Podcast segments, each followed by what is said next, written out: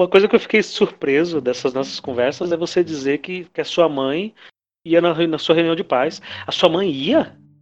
A minha mãe ia. Minha mãe ia em todas as reuniões. Minha mãe não perdeu uma reunião. Caramba. Você é privilegiada sim, caramba. Meus pais nunca foram em porcaria nenhuma da minha escola. A minha mãe, ela ia tanto nas minhas reuniões que quando eu fui pro ensino médio, eu não lembro que, exatamente o que ela estava fazendo, mas ela não pôde ir numa reunião minha. Aí ela pediu pro meu pai ir na reunião. E eu fiquei na escola esperando meu pai aparecer na reunião.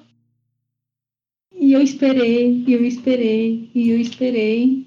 E meu pai Ninguém não foi. foi. não foi. Que meu pai beleza. não foi na reunião. Esqueceram de mim na reunião de pais, no novo e, filme. E aí eu fiquei, eu fiquei super mal. Eu fiquei super mal. Falei, nossa, primeira vez que não vem ninguém na minha reunião. Eu, já estar no. eu Não sei se estava no segundo ou no terceiro ano do ensino médio. Eu lembro que eu estudava à noite, mas. Eu falei, gente, ninguém na minha reunião. Fiquei assim, chocada. É um daqueles momentos da vida que a gente fica desesperado, né? Fala, gente, não veio na minha reunião, e agora o que vai ser? Os professores vão falar.